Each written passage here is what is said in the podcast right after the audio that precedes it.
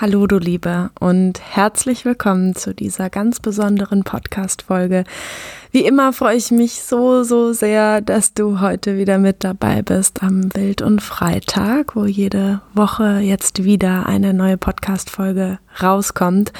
Und diese Podcast-Folge ist tatsächlich eine sehr, sehr besondere Podcast-Folge, denn ich war zu Gast in dem Online-Kongress Die freie Tochter und durfte dort ja interviewt werden von der wundervollen Germaid. Und wir haben darüber gesprochen, was Weiblichkeit eigentlich ist, was Männlichkeit eigentlich ist, wie wir Weiblichkeit mehr in uns spüren können und vor allen Dingen darüber, was für eine Rolle die Gesellschaft und vor allen Dingen unsere Mutter in der Frage spielt, wie verbunden bin ich zu mir und wie weit spüre ich und lebe ich meine Weiblichkeit. Und ja, dieses Interview ist so, so schön geworden und ich darf es heute mit euch teilen und freue mich super doll, dass ich es mit euch teilen darf und danke dir auch nochmal, Germaid, für dieses wunderschöne Gespräch. Und ja, ich würde sagen, wir fangen direkt einfach an mit der Aufnahme. Und ähm, genau, die Tonqualität ähm, ist vor allen Dingen bei Germaid einfach von der Aufnahme her nicht, nicht so besonders gut, aber ich rede die meiste Zeit und meine Tonqualität ist auf jeden Fall viel besser. Okay, ähm, ja, viel Spaß, ihr Lieben. Hallo ihr lieben Menschen da draußen, herzlich willkommen wieder zum Online-Kongress Die Freie Tochter. Ich bin's wieder, eure Germit Charlotte.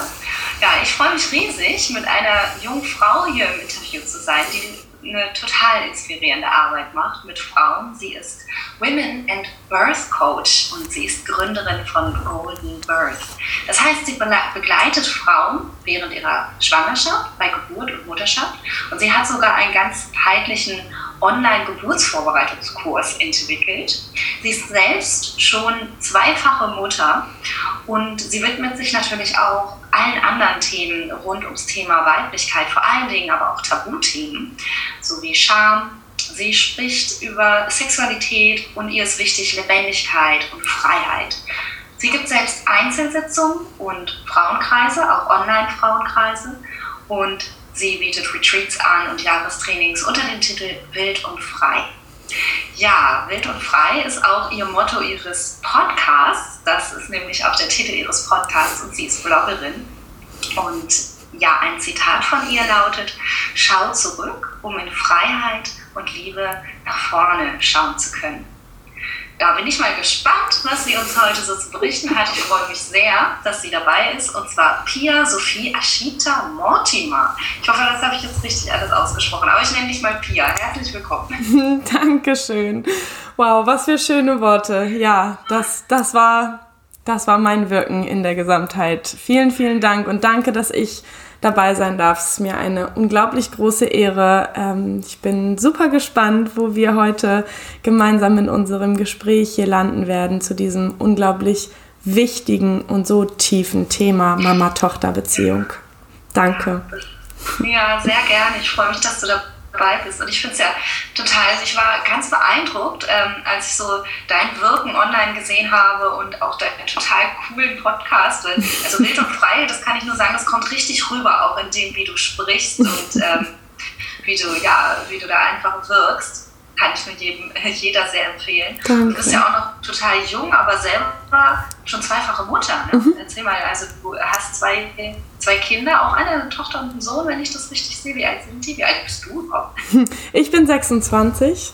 Ähm, meine Tochter ist vier, mein Sohn ist zwei. Das heißt, ich habe Anfang 20 nach meinem Abitur meine, meine große Tochter bekommen ähm, ein absolutes Wunschkind. Äh, seitdem ich denken kann, habe ich mir immer Kinder gewünscht und ähm, hatte immer das Gefühl, so dass es, ähm, wenn ich keine Kinder bekommen könnte in diesem Leben, wäre ich, glaube ich, zutiefst unglücklich. Das heißt, meine Kinder sind bis heute mein absolutes, absolutes Glück und mein absoluter Fokus tatsächlich auch. Also meine absolute Priorität Nummer eins, auch wenn ich super viel arbeite, aber genau, das eben einfach immer nur so, dass sie einfach auch ganz klar im Fokus sind und ähm, meine absolute Nummer eins. Alle beide. Ja, das ist total schön, das auch so ja. als Frau wirklich äh, zu sagen. Ja, ganz mhm. oft haben wir das ja so. Ähm, Selbstverwirklichung und, mhm. und mach dein eigenes Ding. Und das geht natürlich auch als Mutter, ja. Das mhm. darf man natürlich ja. nicht äh, außer Acht lassen. Ja, ja. schön. Also ich würde gerne mal am Anfang auch auf dein Zitat eingehen. Was ähm, schau zurück, um in Freiheit und Liebe nach vorne schauen zu können. Was genau meinst du denn damit und wohin sollen wir schauen? Und wohin schauen wir dann nach vorne? ähm, aus meiner eigenen Erfahrung hat sich mein Weg natürlich gebildet, hat sich auch der Weg in meine Arbeit gebildet und ich habe immer dieses Bild von, wir haben diesen inneren Kern, der so unfassbar reich ist, der eine so tiefe Intuition hat, der eine so unglaublich weibliche, tiefe Weisheit in sich trägt. Und mit diesem Kern kommen wir auf diese Welt. Und wir, wir wissen, was unsere Bedürfnisse sind. Wir wissen, wo unsere Grenzen sind. Und dann passiert etwas, ähm, Erziehung zum Beispiel, wo wir Gefühle sammeln, wo wir Erfahrungen machen, wo sich Glaubenssätze um, wie um diesen Kern herumlegen. So ist immer mein inneres Bild. Und das, was bei mir damals passiert ist und das, wohin ich Frauen jetzt eben begleite oder was ich auch gerade in meinem Halbjahreskurs Wild und Frei erlebe, ist, dass wir durch diese Schichten aus Erziehung so viele Erlebnisse, meistens auch schmerzhafte Erlebnisse, die wir in der Kindheit und Jugend machen, ähm, wir uns von diesem Kern entfernen und wir uns damit von dieser Intuition und von unserer Weisheit und von dieser tiefen, klaren, so wohlwollenden Stimme unserer Intuition entfernen und auf einmal total draußen stehen und im Außen unsere Fragen oder unsere Antworten suchen. Wir haben irgendwelche Fragen und versuchen, diese Antworten von jemandem abhängig zu machen, um, um eine vermeintliche Sicherheit zu haben, zum Beispiel. Und das, was ich meine, wenn ich sage, schau zurück, ist, dass, es, dass wir es schaffen können, in diese tiefe Weisheit und in diese tiefe Intuition wiederzukommen, wenn wir uns von der anderen Seite sozusagen durch all die Schichten wieder hindurcharbeiten. Das heißt, uns zu fragen, welche Glaubenssätze habe ich in mir? Was glaube ich eigentlich von mir, über mich? Welche Glaubenssätze habe ich übers Leben? Also über mich habe ich vielleicht den Glaubenssatz, ich bin nicht gut genug. Egal was ich mache, ich bin nicht gut genug. Oder ich bin nicht wertvoll. Oder ich muss hart arbeiten, um geliebt zu werden. Oder ja, Glaubenssätze über das Leben, ja, zum Beispiel nur mit harter Arbeit bin ich erfolgreich oder bin ich überhaupt wertvoll.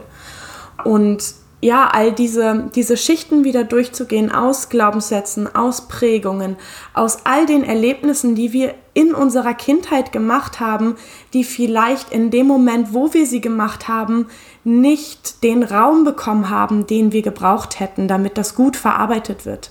Wir vielleicht keine Eltern hatten, die Raum für unsere, für, für unsere Emotionen geschaffen haben, die vielleicht unsere eigene Wut abgelehnt haben und wir daraus gelernt haben, okay, ich sollte lieber nicht wütend sein, weil Mama dann traurig ist oder weil ich dann bestraft werde, weil ich dann beschämt werde, was auch immer. Ähm, so können wir es eben schaffen, diese Schichten von außen nach innen sozusagen ähm, aufzuarbeiten, zu integrieren, so viel innerlich aufzulösen, um wieder zu diesem innersten Kern zu kommen. Und in diesem innersten Kern sind wir alle so individuell.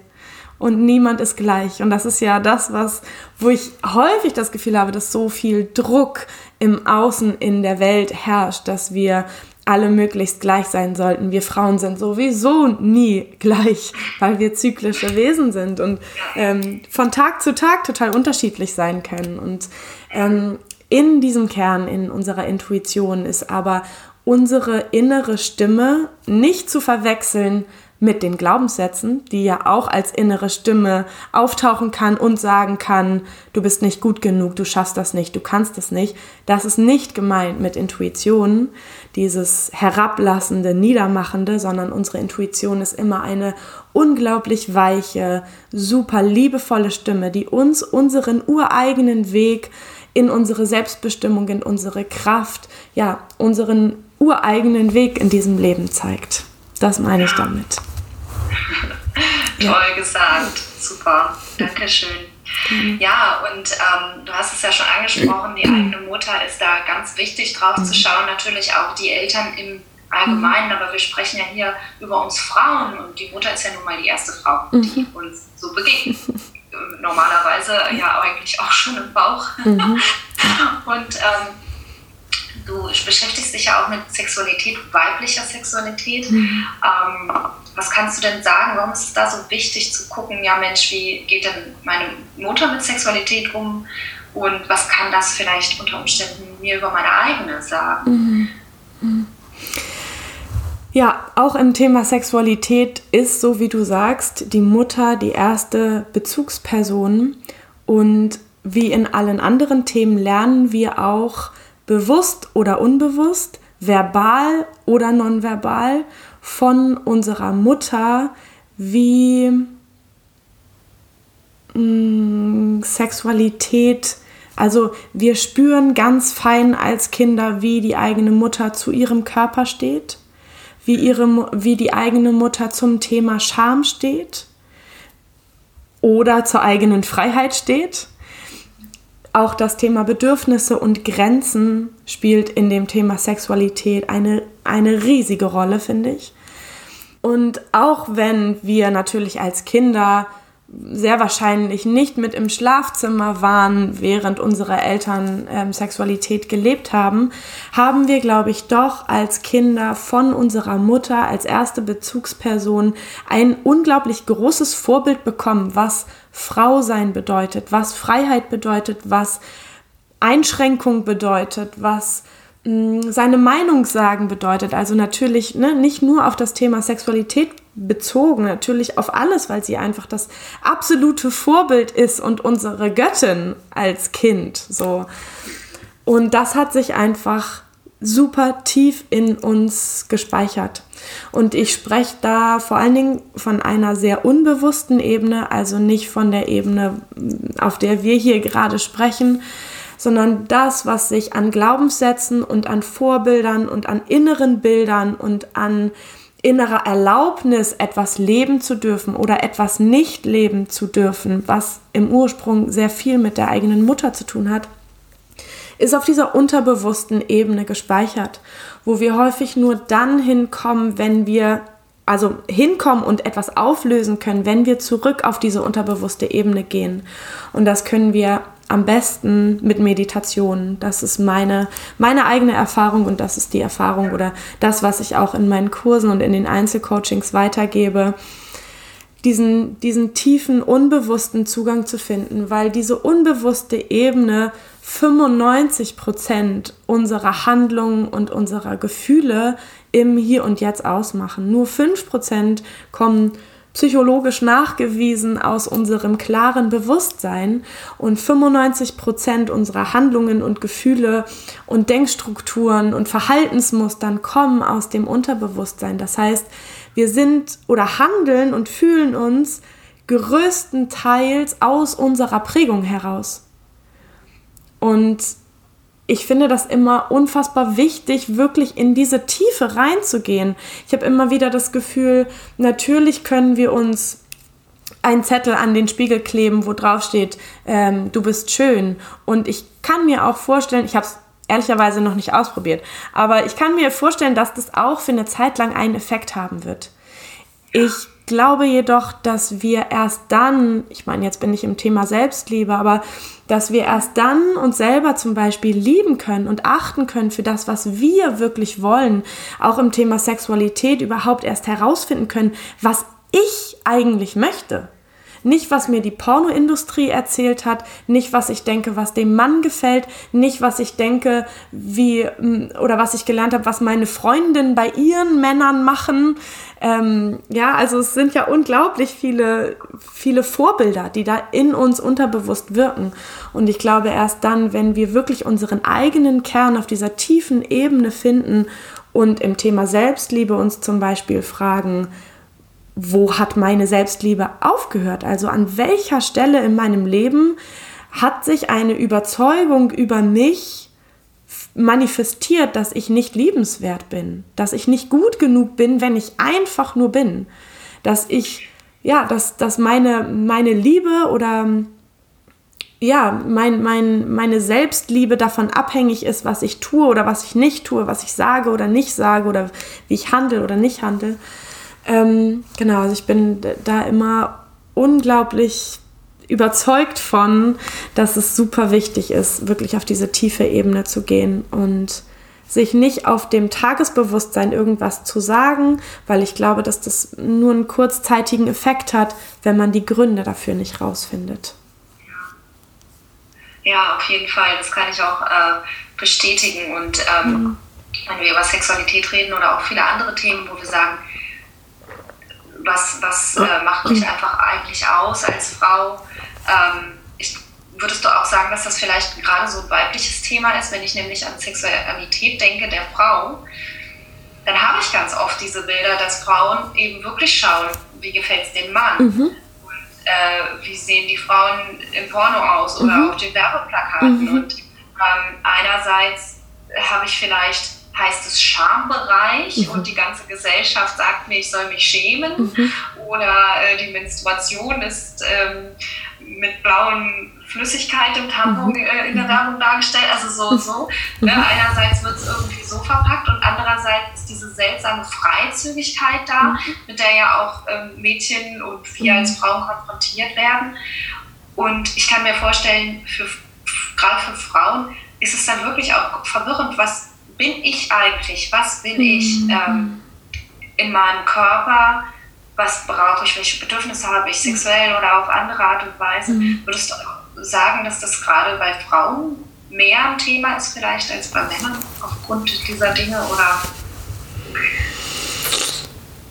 Also, ich arbeite tatsächlich sehr selten mit Männern oder eigentlich gar nicht nur mit Männern, wenn dann mit Paaren.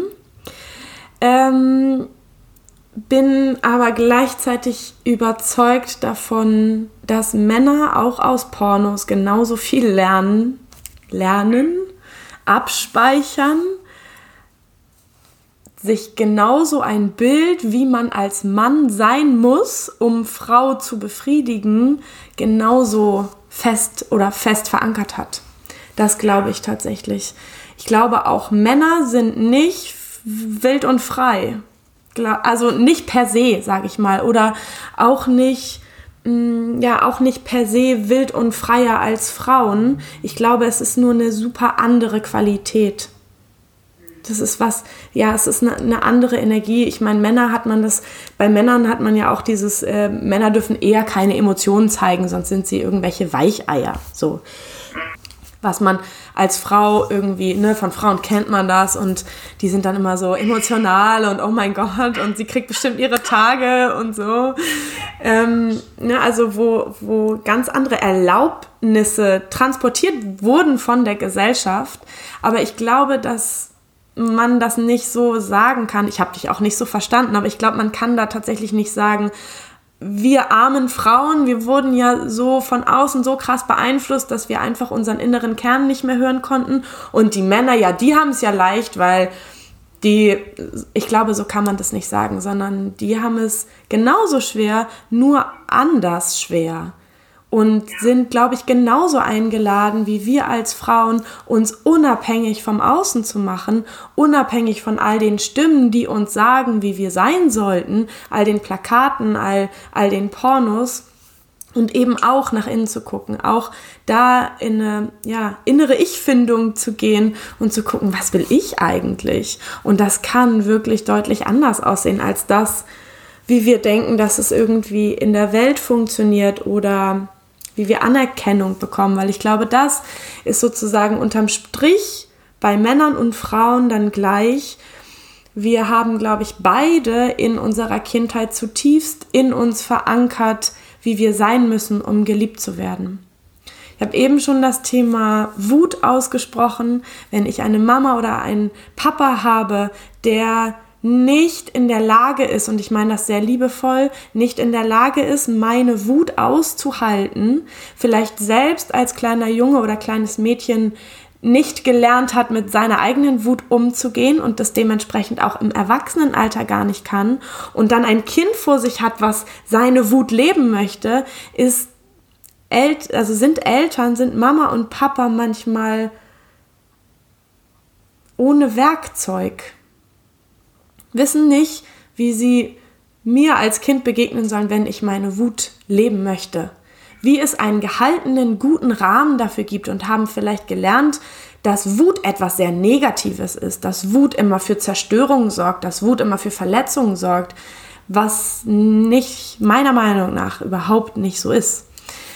Genau, das führt jetzt, glaube ich, ein bisschen zu weit, aber ich glaube, wir haben einfach also Männer und Frauen haben gleichermaßen gelernt, wie muss ich sein, um geliebt zu werden? Was darf ich leben und was darf ich nicht leben? Mm, weil natürlich die allergrößte, der allergrößte Wunsch von uns Menschen ist, dazuzugehören und geliebt zu werden. Und das ja auch aus einem sehr evolutionären ähm, Sinn heraus. Also wenn wir als Baby niemanden haben, der uns liebt, der uns umsorgt, der uns Wärme gibt, der uns Schutz gibt, der uns Nahrung gibt, dann sind wir ja einfach komplett verloren. Und ähm, so haben, glaube ich, diese Anpassungsmechanismen begonnen, womit sowohl Frauen als auch Männer konfrontiert sind und eben eingeladen sind, da nach innen zu gucken. Ja, ganz genau. Ja. Gut, dass du das auch nochmal sagst, ja, weil wir wollen uns ja Männer wie Frauen auf, auf ähm, einer mitfühlenden Ebene treffen, ja. uns gegenseitig. Ja verstehen. Und wenn die eine Seite sich da noch nicht gefunden hat, wie, wie kann das die andere mhm. Seite? Also mhm. wenn es eine Disbalance gibt, ist es immer auf beiden Seiten ja. so. Ne? Ja. Und nochmal auf die Mutter zu sprechen, da wird auch deutlich, gerade als kleines Mädchen oder kleiner Junge, aber ist es ja total lebensnotwendig, dass wir in den ersten Jahren, dass es unserer Mama gut geht. Mhm.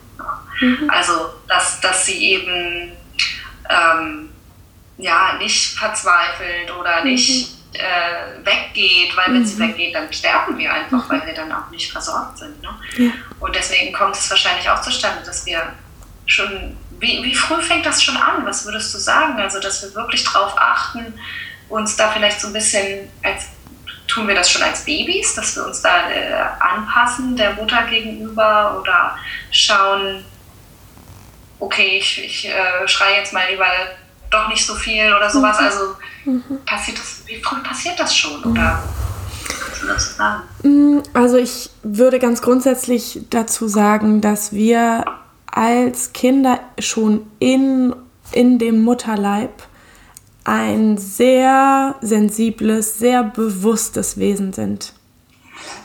Ich würde da nicht unbedingt sagen, dass da schon die Anpassungs- Mechanismen laufen. Also jetzt nicht unbedingt, ich strampel im Bauch weniger, damit meine Mutter nicht so viel Schmerz hat oder sowas. Das, ähm, so weit würde ich nicht gehen, aber als Kind im Mutterleib haben wir ja so meiner Meinung nach sowohl auf einer emotionalen Ebene bestenfalls eine Bindung oder eben auch schon keine Bindung, schon in der Schwangerschaft, was auch eine super, einen super großen Einfluss auf das komplette Leben haben kann. Ähm, und wir merken natürlich auch auf hormoneller Ebene, wie es unserer Mutter geht. Ist unsere Mutter in Angst? Kommt das über die Nabelschnur natürlich auch alles zu uns? So, also das, das finde ich irgendwie immer wichtig, gerade in solchen größeren Kongressen, das Bewusstsein an dieser Stelle nochmal kurz zu schulen, weil ich habe das Gefühl, in so vielen Köpfen ist noch, ähm, ist noch kein Kind, ist ja nur ein Zellhaufen. Und ein Zellhaufen, ich glaube, das hat oh, ich weiß gerade gar nicht genau den Tag, aber es sind ein paar Tage. Ein paar Tage sind es de facto nach der Zeugung, also noch bevor die Mutter merkt, dass sie schwanger ist. Ähm, fünfte, sechste, siebte Woche ist das kein Zellhaufen mehr, sondern genau, wenn man sich Bilder anguckt, dann sieht man einfach auch schon die ersten Bildungen eines Menschen. Genau, und ich glaube, ähm, dass wir einfach in der Schwangerschaft schon sehr, sehr, sehr sensibel, sehr viel wahrnehmen, wie sich die Mutter fühlt und mit welchen Themen sie umgeht. Der Anpassungsprozess würde ich tatsächlich sagen, dass der schon auch als Baby beginnt. Weil wir ja gerade auch als Baby so tief angewiesen sind auf unsere Mutter. Und ich arbeite mit sehr vielen Frauen zusammen, gerade die vielleicht aus der ehemaligen DDR kommen, die mit sechs Wochen in die Kita gekommen sind. Von 8 bis 18 Uhr. Und da lagen sehr viele Babys und da waren vielleicht zwei Frauen auf wahrscheinlich so 10 bis 20 Babys und es wurde im Stunden, also ne, ne, irgendwie, ich glaube, alle drei Stunden war die Regel, wurde die Flasche gegeben, es wurde nicht gestillt. Und zwei Personen können niemals die Bedürfnisse von 20 Babys stillen. Und da haben wir definitiv schon, schon so, also das erlebe ich einfach mit den Frauen so krass, wie wirklich schon diese Babyzeit eine unglaublich große Auswirkung auf unser komplettes Leben hat. Zum Beispiel auf den Punkt, darf, darf ich meine Bedürfnisse äußern? Wenn ich gelernt habe als Baby, und natürlich, ja, ich tue das als Baby, ich lerne als Baby, wie auf mich reagiert wird, auf meine Bedürfnisse reagiert wird. Und wenn einfach nicht reagiert wird, dann lasse ich es auch irgendwann bleiben. Deswegen ist ja dieses, äh, alle Kinder können schlafen lernen so unglaublich erfolgreich. Nicht, weil die Kinder sich gewöhnen oder weil es ihnen nach einer Zeit lang gut geht, damit alleine einzuschlafen, sondern weil sie lernen, dass eh niemand da ist. Dass es eh niemanden kratzt, ob du schreist oder nicht, ob du ein Bedürfnis hast oder nicht. Oh, das ist ein, oh, das ist ein so. Mir ganz anders, wenn ich das höre. Ja. Das ist echt. Ja. Ja. Ja. Das stimmt. Und es ist, sagt ja auch total viel dann auch über unsere eigene Bindungsfähigkeit mhm. später im Nachhinein. Und ja, so sehr. Ich weiß nicht, ob man die Zusammenhänge ziehen kann, aber wenn ich mir diese Gesellschaft so anschaue, ich möchte es nicht pauschalisieren mhm. oder sowas, ne, aber es gibt schon viel Bindungsangst. Mhm.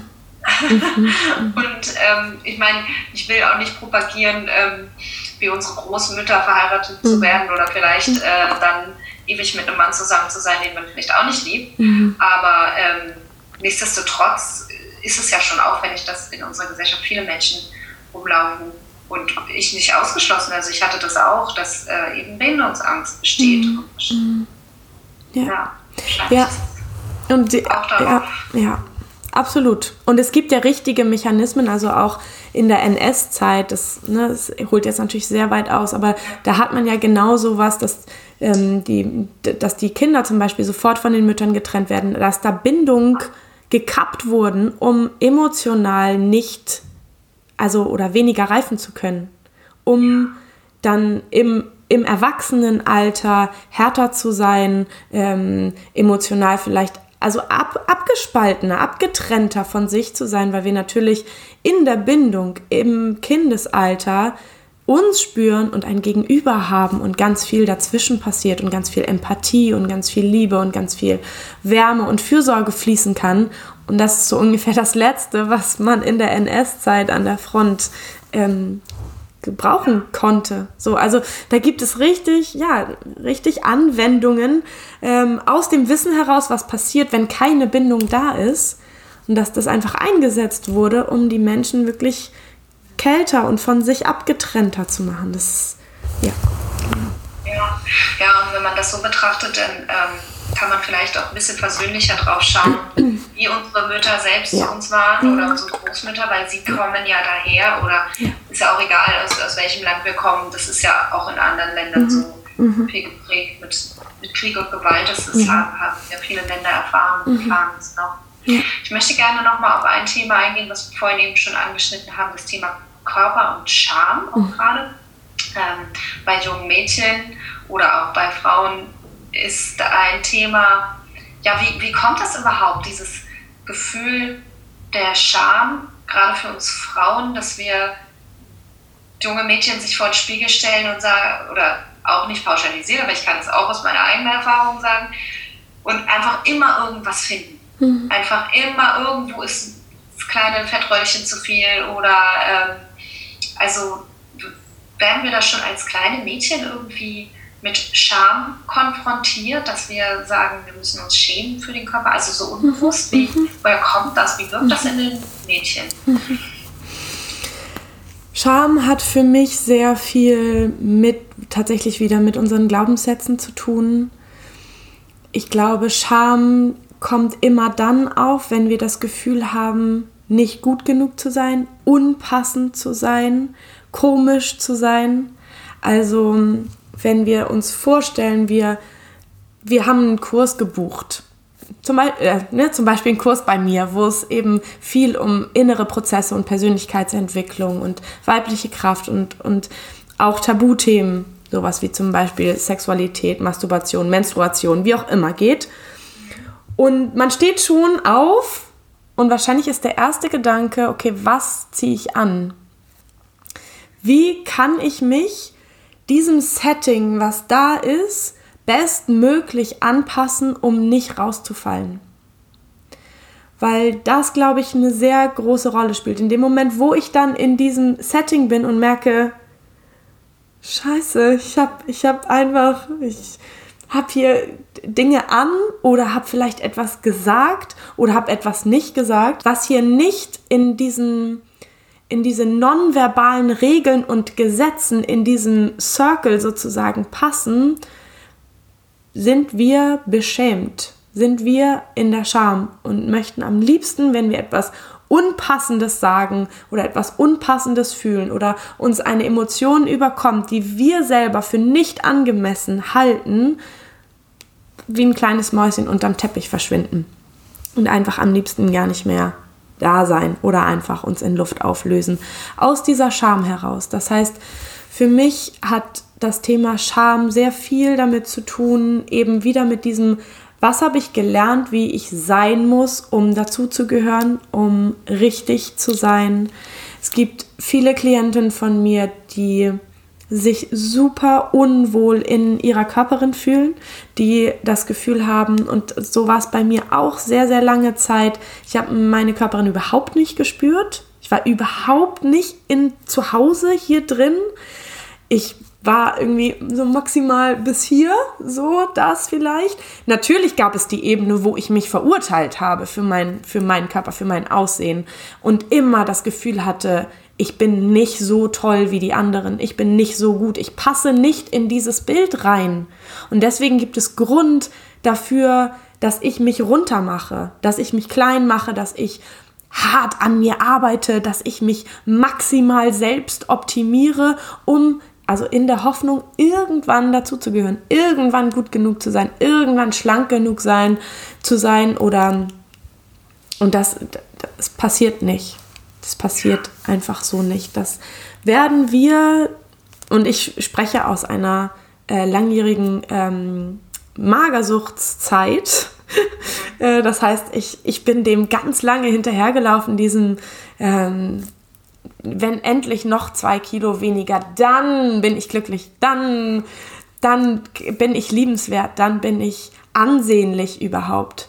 Und das ist niemals eingetreten. Niemals war ich zufrieden mit, mit dieser unfassbar selbstverurteilenden Stimme. Und da haben wir wieder dieses, das, diese, diese super verurteilende, so strenge, so harte Stimme in uns, erzählt uns was aus unserer Vergangenheit, aus unserer Kindheit, aus unserer Prägung, aus unseren Glaubenssätzen, aus unseren Gefühlen und hat aber nichts mit unserem wahren Kern zu tun jede Frau, die das, glaube ich, mal in mir, äh, also bei mir im Kurs erlebt hat, was passiert, oder in anderen Kursen ja auch, die, von Frauen, die ähnlich arbeiten, was passiert, wenn wir in diesen Kontakt mit diesem tiefen Kern gehen, das ist eine andere Welt, das ist eine komplett andere Welt. Und es ist so viel Liebe und es ist so viel Ruhe dort. Und die Anerkennung für uns und die Anerkennung, dass egal was wir tun,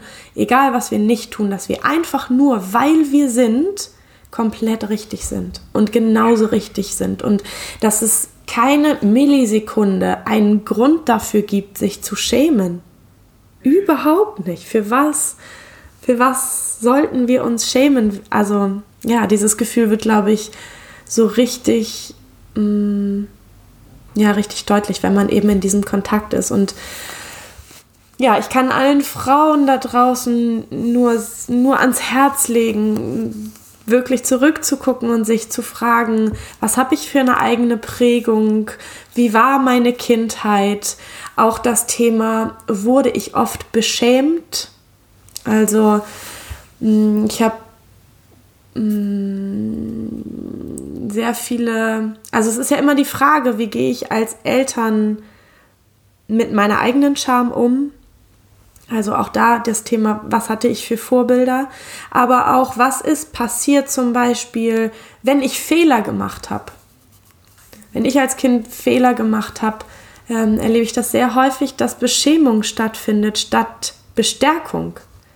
Dass gesagt wird, ja, bist auch dumm, habe ich dir ja gleich gesagt. Kannst du nicht das nächste Mal so und so? Das meine ich mit Beschämung was jetzt nicht im Sinne, also es ist auch eine Form der Bestrafung und eine Form des Liebesentzugs, aber nicht eine Bestrafung wie du gehst jetzt irgendwie auf dein Zimmer und ich schließe die Tür zu, aber auch eine Form, wie wir lernen dürfen, also lernen, was, was habe ich in mir verankert auch zum Thema Scheitern? Das hat auch super viel mit der eigenen Scham zu tun wenn ich etwas nicht schaffe, wie ist mit mir damals umgegangen und was hat sich da in mir verankert von dem, ob ich scheitern darf oder nicht, ob es schlimm ist, Fehler zu machen oder ob es ganz normal ist.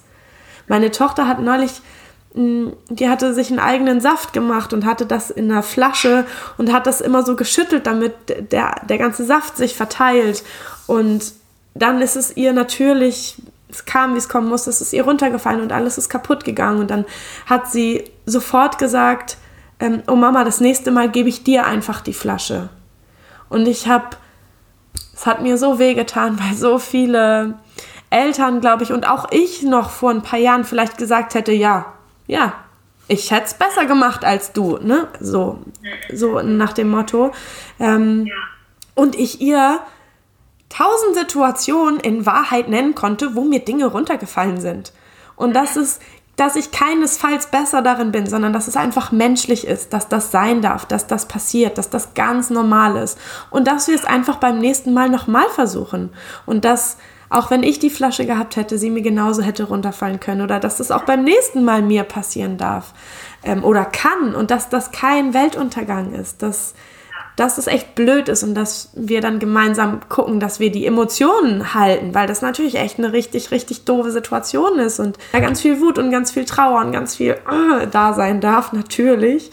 Ähm, aber genau, also da die Einladung echt an, an alle Frauen, sich bewusst zu machen, wie bin ich da in meiner eigenen Kindheit herangeführt worden, wie ist da mit mir umgegangen worden und was haben, hat sich daraus vielleicht in mir auch ja, für eine Stimme entwickelt, die mich kontrolliert. Also diese Glaubenssätze sind wie so eine kontrollierende Stimme, die sicherstellen möchte, dass wir uns der Norm entsprechend verhalten oder ne, so verhalten, dass wir auch geliebt werden. Und so viel klärt sich schon durchs reine Bewusstsein. So viel. Nicht alles. Es ist dann nicht sofort aufgelöst von, von meinem Empfinden her, aber das ist so ein Riesenschritt zu merken und es zuzulassen. Wie war meine Kindheit eigentlich? Was habe ich gelernt? Ja. Ja, genau. Ja, also das ähm, wird so deutlich, wenn du sprichst, wie umfangreich also ja. unser gesamtes ja. Leben ist so ja. geprägt von diesen ersten Jahren. Und mhm. äh, natürlich beiden Eltern, aber ganz besonders mhm. eben auch von der ersten Frau. Und mhm. spannend auch mit deiner Tochter die Geschichte, dass deine Tochter das sagt, obwohl du ja eigentlich schon sag ich mal, bewusst und ja. mit dem Kind so umgehst, aber dann ja. ähm, doch nochmal, und es kann ja sein, dass es eben auch durch dich wirkt, durch deine mhm. Mütter und Vormütter mhm. oder durch die Gesellschaft mhm. und das sind ja alles auch Einflüsse, ja, mhm. also ja. das ist ja hier auch kein mhm. Mutterbashing, dass man mhm. sagt, oh, Mutter, die hat uns alle so böse geprägt, ja, nee, wir sind ja alle im gleichen Boot, ne? Ja, Absolut. Ich meine, wenn du von der weiblichen Urkraft sprichst, ähm, also ich kann mich nicht erinnern, äh, dass meine Mutter mir gesagt hat, ja Mensch, deine, deine Schoßkraft und so, ne? Mhm. das ist so deine weibliche Urkraft. Also ich mhm. glaube, das, das wissen wir Frauen ja auch mhm. nicht oder beziehungsweise so Muttergeneration oder Großmuttergeneration, haben wir den Kontakt dazu verloren. Was kannst du denn zum Thema weibliche Urkraft und, und Schoßpower sagen? Mhm. Also ja, wo sitzt unsere Kraft als Frau und wie können wir sie aktivieren? Mhm. Ich hatte auch keine Mama, die gesagt hat, du bist, du bist weibliche Kraft pur. Ähm, bei mir in meiner weiblichen Linie ist tatsächlich sehr, sehr, sehr viel Scham an dieser Stelle gewesen. Es gab nicht mal einen Namen für meinen Schoßraum, für meine Vagina, für meine Vulva. Also es gab einen Namen, aber das hieß äh, Vorderposcha und Hinterposcha. Also mit Poscha ist Popo gemeint und ich hatte sozusagen einen, einen vorderen Popo und einen hinteren Popo ähm, wo sich schon in der Sprache so viel ausgedrückt hat von dem, wie der Zugang von, mein, von meiner weiblichen Linie zu ihrem eigenen Schoßraum ist. Und für mich war dann, ich habe so, so tief in mir gemerkt, was diese Scham mit mir gemacht hat und wie taub ich an dieser Stelle werde. Und habe so viele Jahre, war ich so unbewusst mit meinem Schoß, habe auch da wieder ne, beim Thema Sexualität ähm, meine Grenzen eigentlich übergangen habe, gemacht, was ich dachte, was gut ist, was ihm gefällt und so weiter. Die absolute Urkraft, unsere absolut tiefste Kraft ist in unserem Schoß, in unserer Gebärmutter, in unseren Eierstöcken, in unserem Muttermund, der Vagina und der Vulva. Absolut da ist unsere, meine Stimme verändert sich immer sofort, sobald ich darüber rede, meine Stimmlage. Ähm, das ist tatsächlich für mich so ein tiefes Brummen, so eine tiefe, tiefe Kraft, die so viel mit diesem Kern zu tun hat, mit dieser urweiblichen Weisheit, mit dieser, ja, mit dieser tiefen Weisheit in uns, von der ich ganz zu Anfang gesprochen habe. Das sieht man allein schon und auch da geht wieder eine Riesentür auf mit tausend verschiedenen Schichten und Ebenen. Es sieht man allein schon daran, wie, wie hm, Männer es geschafft haben, das Matriarchat zum Patriarchat umzuwandeln. Also diese Frauenherrschaft zur Männerherrschaft, so wie wir sie heute leben. Wir leben ja in einer sehr patriarchalen Gesellschaftsstruktur. Wie sie das geschafft haben, das umzuswitchen, weil das, was sie gemacht haben, ist, den weiblichen Schoßraum anzugreifen, ihm die Kraft zu nehmen. Durch Keuschheitsgürtel, das heißt durch die, mh, mm, wie sagt man, ähm, Besitznahme des, des weiblichen Schoßraumes, also du hast nur mit mir Sex oder ich bestimme über deine Sexualität. Hexen, die damals früher verbrannt wurden, waren eigentlich weise Frauen, die ja. sehr, einen sehr großen Kontakt zum, zum Irdischen ähm, und zum Überirdischen hatten. So. Mm, also ja, die Ehe ist letztendlich auch daraus hervorgegangen. Also auch da ist es eigentlich eine, eine Kontrollform. Ich meine, ich bin selber verheiratet, aber ich lebe, ich lebe keine Kontrolle meines weiblichen Schoßraums, aber auch das ist sozusagen im Urkern eine patriarchale Idee sozusagen, um die Frau zu besitzen, so wie wir das vielleicht auch noch von unseren Großmüttern kennen, so dass da nicht auf Augenhöhe eine Beziehung stattgefunden hat, sondern die Frau sich immer dem Mann angepasst hat. Mm.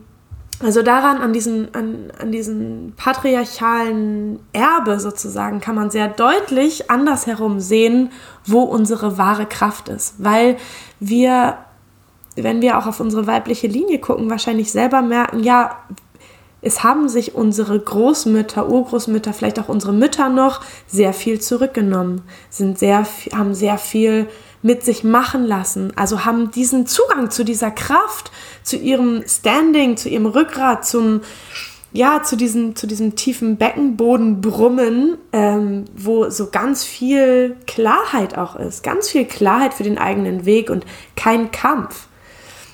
Ich erlebe Feminismus heute so krass männlich, so kämpferisch, leider, also ich finde es sehr viel, sehr großartig, was da passiert in dieser neuen Bewegung, aber ähm, so dieses Urweibliche ist etwas total Tiefes, total Klares, was unglaublich mh, mm, Reines, was Fließendes, was eben nicht kämpfen muss, was einfach durch die bloße Existenz ein Leuchten bekommt. Versuche das mal zu beschreiben, ja, ein Leuchten bekommt und wo es aber nicht darum geht, die Messer zu wetzen und jetzt Gegenargumente gegen das Patriarchat zu finden, um zu sagen, dass alles nicht in Ordnung ist, so und dass wir auch übrigens eine Meinung haben. So, ich, ich, ich verstehe das und ich, ich fühle das und ja, aber da, dann bleibt irgendwie auch wieder diese, diese tiefe Kraft unterernährt.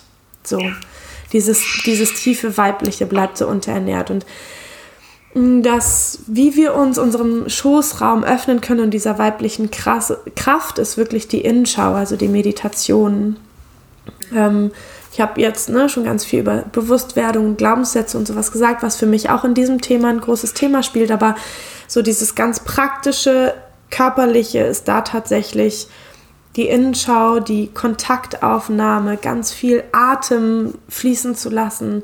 Ich habe ganz viele, witzigerweise ganz viele Yoga-Klientinnen, also ähm, ich glaube, man sagt Yoginis, also Frauen, die selber Yogalehrerin sind und sagen, ich mache seit, seit 10, 15 Jahren Yoga und der Schoßraum ist noch nie darin vorgekommen. So, das ist so allgemein, so ein, so ein unbewusster Teil unseres Körpers und so des, des Bewusstseins im Allgemeinen, so wie du meintest mit Tampon, da wird das, das Blut blau gezeigt. Was ist, also, ja. ne, so.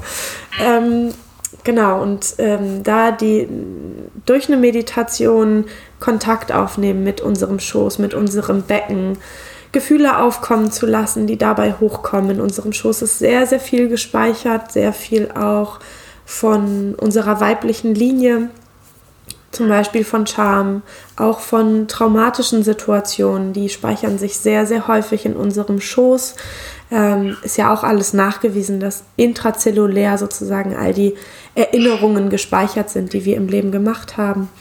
Und da habe ich immer das Gefühl, da speichert sich sehr viel in unserem Schoß und deswegen ist es so wichtig, dass wir uns dem zuwenden und das auflösen, das aufkommen lassen, sortieren, transformieren. Ja. ja. Ja, danke. Also das ähm, kann ich auch wirklich nur bestätigen. Mhm. Und wenn jetzt Frauen zuschauen und sich fragen, hä, mein Schoß, was, wie mhm. soll ich das jetzt machen? Also ich kann das sehr gut verstehen, weil wir sind da alle nicht so erzogen worden, ja, ja mit ja. Bewusstsein. Ja. Und das ist auch keiner schuld oder sonst was. Also das ist einfach so. Und jetzt dürfen wir schauen, jetzt haben wir die Möglichkeit. Ich kann nur sagen, also ich habe auch viel mich mit, mit Gebärmutter ähm, Meditation und Gebärmutter-Talk, Schussraumarbeit mhm. beschäftigt und kann nur sagen, es ist nicht beschreibbar, was dann passiert, mhm. wenn eine Frau sich dem wirklich öffnet. Ich, ich sage mal ganz gerne, es ist wie ein Gefühl des Verliebtseins. Wenn du noch nie verliebt warst, dann ähm, weißt du nicht, was das ist. Mhm.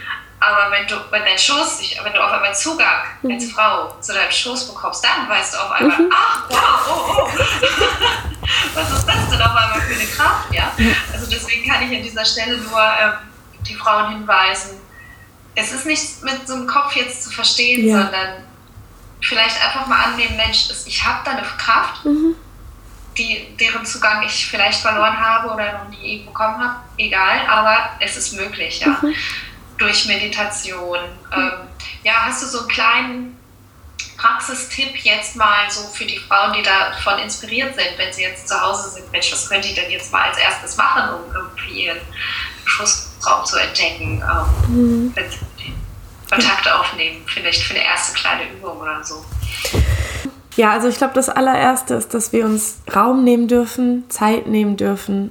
Und diese Zeit müssen wir uns nehmen, die taucht nicht einfach so auf. Und es ist ja häufig, dass man denkt, so, ich habe so viel zu tun, ich habe gar keine Zeit, gar keinen Kopf dafür, mich jetzt mal in Ruhe hinzusetzen. Also diese Zeit wird nicht vom Himmel kommen, sondern wir dürfen sie uns für uns nehmen und ähm, bestenfalls in einem ganz geschützten Setting, wo du weißt, du bist erstmal ganz in Ruhe für dich. Mm, ich würde mich immer mit meinem Atem zuerst verbinden. Also spüren, wie der Atem kommt und geht.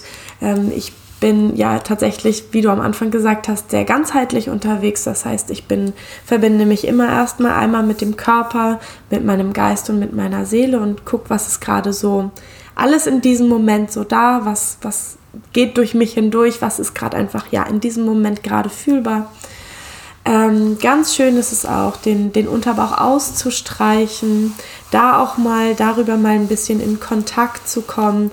Ähm, das kann mit einem Öl sein, es kann ohne Öl sein oder mit einer Creme Mm, also auch den, den hinteren Rücken und so, das, das ganze Becken da einfach mal gut abzustreichen. Durch das Abstreichen kommt Wärme und kommt überhaupt Bewusstsein, gerade dann, wenn jetzt jemand zuschaut und das Gefühl hat, so, boah, ich fühle eigentlich gar nichts. Ich kann mich da innerlich gar nicht so zuwenden. Auch Meditation liegt mir vielleicht nicht so, würde ich immer raten, genau durch Berührung ähm, und dann danach für einen kurzen Moment auch die, die, Augen zu schließen und mal dann zu spüren, was fühle ich jetzt gerade eigentlich in, mein, in meinem Schoß, in meinem Becken, weil es aktivierter ist, weil man dann teilweise einfach mehr oder besser hinspüren kann. Ähm, etwas anderes ist natürlich auch noch das Thema Zyklusbewusstsein, also da zu gucken, sich, ja, es gibt ganz viele tolle Bücher oder Blogs oder ja, ich erzähle auch auf Instagram immer mal wieder etwas über den Zyklus oder genau, habe neulich gerade wieder ein Newsletter darüber hinaus, also rausgeschickt, dass wir eben vier unterschiedliche Zyklusphasen haben, in denen wir ja, wie ich sag immer, wie Winter, Frühling, Sommer und Herbst sind von unseren Emotionen, ganz unterschiedliche Themen kommen, wir uns ganz unterschiedlich fühlen, ähm, auch ein Riesenthema, aber genau da auch nochmal vielleicht der Tipp, sich mit seinem eigenen Zyklus zu beschäftigen. Ähm, überhaupt zu gucken, wann habe ich eigentlich welche Phase, wie fühle ich mich eigentlich, das über den Zyklus zu beobachten. Wie, viel Scham habe ich vielleicht auch noch in Bezug auf meine Menstruation? Wo kommt auch die her? Wie kann ich die auch lösen? Genau, das sind so ja. die ersten. Schön. Ja. ja, danke für die Inspiration. Ja, wird auch so deutlich, ich bin immer so begeistert eigentlich, wenn ich so mit Frauen darüber rede, wie viel wir Frauen noch zu erforschen haben. Mhm. Ja? ja? Also ich meine, wir können natürlich sagen, äh, das blöde Patriarchat und ja. so, wir sind ja, ja hier so doof behandelt worden. Ähm, oder wir sagen, boah geil, wir mhm. haben jetzt hier die Möglichkeit und können, können total viel entdecken. So, ja, ja, ja, genau das. Ja. Also ich, ich spüre da immer so eine riesen Freude auch in meinem Körper. Das, ähm, und ich auch eine Riesenfreude, dass gerade durch diesen Kongress ähm, ja, ich so viele Frauen eben mhm. wie dich kennenlerne, die so tolle Arbeit machen. Mhm. Und an ja. dieser Stelle danke ich dir da auf jeden Fall für Pia. Dankeschön, danke dass du so viele dir. Frauen inspirierst und mit deinem eigenen Weg ähm, ja auch zeigst, dass es möglich ist, mhm. sich zu versöhnen mit dem eigenen Körper, ja. mit der Vergangenheit. Mhm. Ja, Dankeschön für dieses Interview. Sehr, sehr gerne. Danke dir. Vielen Dank. Tschüss. So, so schön, dass du bis zum Ende dabei geblieben bist und dir dieses Interview angeschaut bzw. angehört hast. Ähm, ja, lass mich wie immer super gerne wissen, wie dir diese Podcast-Folge gefallen hat. Du kannst mir sehr, sehr gerne deine Gefühle und deine Gedanken dazu über Instagram schreiben an Pia unterstrich Mortimer oder du kannst auch gerne mal auf meiner Website vorbeigucken, pia-mortimer.de. Da findest du übrigens auch alle Informationen zu meinem Halbjahreskurs Wild und Frei. Wenn du diese Podcast-Folge hörst, hat wahrscheinlich schon der nächste Kurs im November, Anfang November angefangen und der nächste Kurs startet im Januar. Jetzt gerade sind noch ein paar wenige Plätze frei. Ich weiß nicht, wie das sein wird, wenn diese Podcast-Folge online geht. Ähm, ja, schau dich super gerne um und ähm, vor allen Dingen schreib mir super gerne, wie dir diese Podcast-Folge gefallen hat und was sie mit dir gemacht hat. Ganz, ganz, ganz, ganz herzliche Grüße von mir an dich und bis zum nächsten Wild und Freitag. Ciao.